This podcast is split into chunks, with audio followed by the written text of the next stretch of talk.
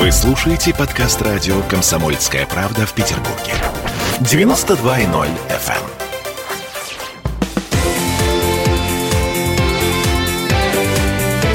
Картина недели.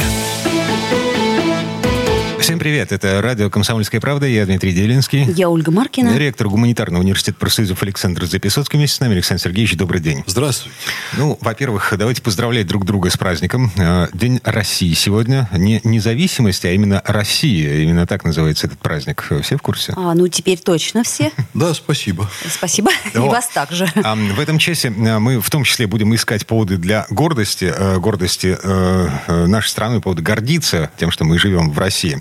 Начнем с такого послевкусия от Петербургского международного экономического форума и предвкушения всевозможных массовых мероприятий, которые еще только начинаются и планируются в нашем городе. У нас чемпионат мира по футболу, значит, нас а алые паруса. Вот это все. Да, но я бы предпочла начать не с того, что у нас очень много хороших и веселых мероприятий, а с того, что у нас, между прочим, за день до Евро в России насчитали более 11,5 тысяч заболевших коронавирусом за сутки. Да? А если мы возьмем статистику по Петербургу, то э, у нас тоже довольно-таки пугающие цифры.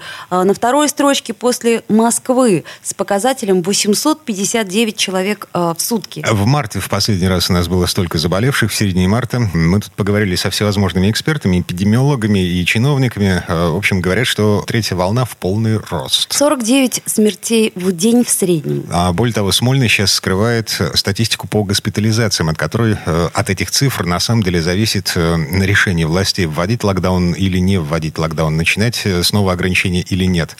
Александр Сергеевич, э, вопрос в связи с этим. А пир во время чумы мы, нас ничему не научил последний год? Вы знаете, меня даже беспокоит не большое количество массовых мероприятий в городе, а на меня очень странные впечатления производят сограждане, которые не прививаются и при этом сопротивляются возможности улучшить наше общее положение с каким-то очень странным фанатическим упорством, как будто вот колдуны всех заколдовали. Мы ни от кого не услышим ничего разумного, почему они не прививаются, но у нас в университете высокие показатели по части людей, имеющих антитела, людей, в общем, ну, почти застрахованных от заболеваний, я имею в виду и привившихся, и переболевших. У нас педагоги где-то в районе около 50%, студенты около 40%.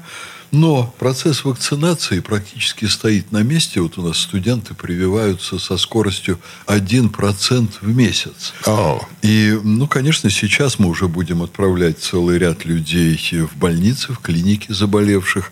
И под угрозой, конечно, образовательный процесс заново. Мы очень тяжело переживали то, что происходило. Были очень рады, когда студенты вернулись. Поэтому тупой фанатизм вот ковидных диссидентов, он, честно говоря, потрясает. Я не вижу этому рациональных причин. Просто, ну, видимо, несмотря на очень высокие баллы ЕГЭ, с которыми люди к нам поступают, баллы ЕГЭ не имеют отношения к настоящему образованию, к формированию картины мира. Они характеризуют степень натасканности абитуриентов на сдачу определенных тестов. И все это меня лично удручает невероятно. То есть Слушайте, некое недоверие. Э, Тут не только недоверие. А, Значит, вице-губернатор Эргашев на этой неделе в ответ на вопрос, собственно, а почему у нас э, так ни шатка, ни валка идет процесс вакцинации, почему мы отстаем от э, э, даже вполне оптимистичных графиков, которые Смольный рисовал в начале этого года, он сказал, э, что это типа э, либеральные настроения молодежи во всем виноват. У нас есть большая прослойка горожан, которые еще с тех времен блокадных, которые, когда их с ними встречаешься, говоришь, надо привиться. И все ветераны, все вот этот наш костяк города, они все привились. У нас к 9 мая все, кто шли на парад, ветераны, они все были привиты. А вот э, студенческая молодежь либеральная, на мой взгляд, слегка, она, она всегда почему-то чему-то не верит. И каждый должен убедиться, на, на на, так, так сказать, грубо скажу, на своей шкуре. Но главное, ладно, на своей, на своих близких. Это недопустимо, на мой взгляд. И это надо понять, что надо сделать прививку и обеспечить безопасность своих близких, пожилых людей. Да, в общем, правильно Иргашев все говорит, только я не назвал бы это либеральными настроениями. Я бы назвал бы это дремучей темнотой нашей молодежи. У нас все знают, кто такой Моргенштерн, кто такая Ксюша Собчак и вот Дудь и так далее, и так далее. Но вот что такое прививки, никто не понимает. Даня это... Милохин еще вот, О, вот да, это Даня словосочетание Игра появилось. Юрий. Угу. А, послушайте, Александр Сергеевич, а вам не кажется, что в этом есть некая и вина наших властей, которые, по сути дела, очень неоднозначно информируют в течение всего этого процесса? То есть вы понимаете, сколько было противоречив? Вы же помните, что на одном и том же телеканале могла быть полностью противоречивая информация по поводу коронавируса буквально в течение суток. Я думаю, что у нас в стране э, сложилось на протяжении последних 30 лет совершенно неправильное представление о свободе вообще и о свободе слова. Э, процветает жуткое шарлатанство, заполненные СМИ там, гороскопами всякими, антинаучное, понимаете, развитие страны. Все, что происходит в стране, направлено на вытеснение науки куда-то, ну, ее то ли в подполье мы загоняем, то ли на периферию общественной жизни, как лучше это сказать. И дремучие поколения одно за другим входят во взрослую жизнь. Это трагедия национальная, я так думаю. Угу. Так, ладно, давайте а, о других особенностях городской жизни. На этой неделе э, с улиц Петербурга исчезли самокаты. Но у нас возникал в связи с этим такой серьезный вопрос, собственно, что это было электросамокаты, прокатные самокаты. Совершенно да. верно. Вот. Это наезд Следственного комитета. Это Смольный таки нашел, наконец, рычаги давления на кикшеринговый бизнес. Или эм, это кикшеринговый бизнес проявил сознательность и убрал электросамокаты с улиц для того, чтобы пешеходы, а их сейчас становится больше в связи с тем, что, еще раз напомню, чемпионат Европы по футболу, в общем, пешеходы чувствовали себя как-то побезопаснее. Александр Сергеевич, вопрос такой в связи с этим. Есть ли смысл вообще в принципе доверять россиянам предметы, представляющие э, некую опасность и угрозу для жизни. Ну, просто потому что оружие, огнестрельное оружие э, доверяют тем людям, которые прошли специальную подготовку и с определенными условиями, например. А чем электросамокат, э, извините, отличается от ружья? Я думаю, что намного более опасен. Самокат намного более опасен, чем ружье.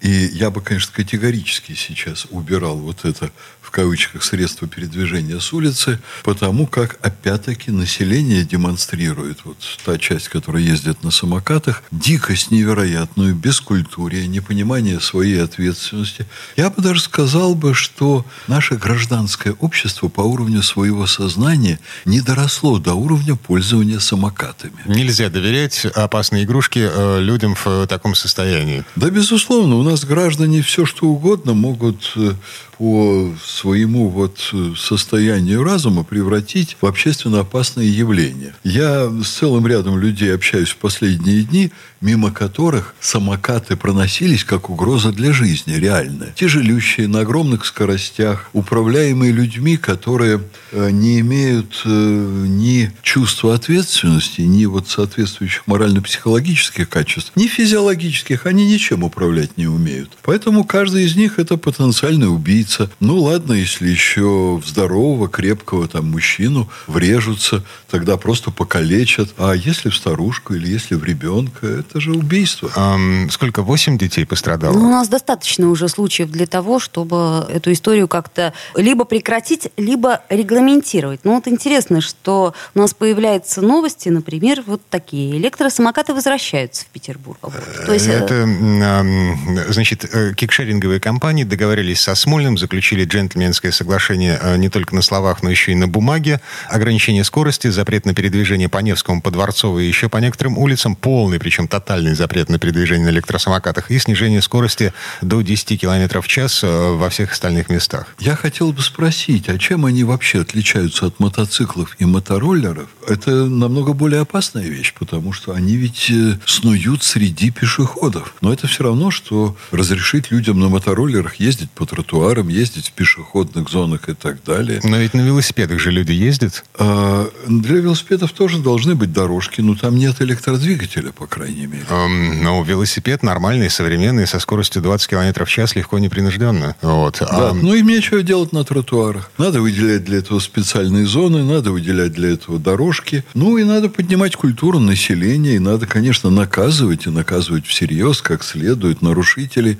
так, чтобы было неповадно. А, иное у нас люди не понимают. Есть одна проблема. Для того, чтобы наказывать, нужны люди, которые будут следить за соблюдением правил э, и, соответственно, наказывать. А у нас госавтоинспекция сокращена. Да. О да, мы вообще живем в стране, где по- порядка полутора миллионов охранников, работающих в частном секторе, и в Петербурге, по-моему, под 100 тысяч в Петербурге области полицейских, и некому посмотреть за порядком, некому Нормально. штрафовать. Да. По-моему, отличная история, да. Мы э, сами себе создали проблему, к которой мы оказались не готовы.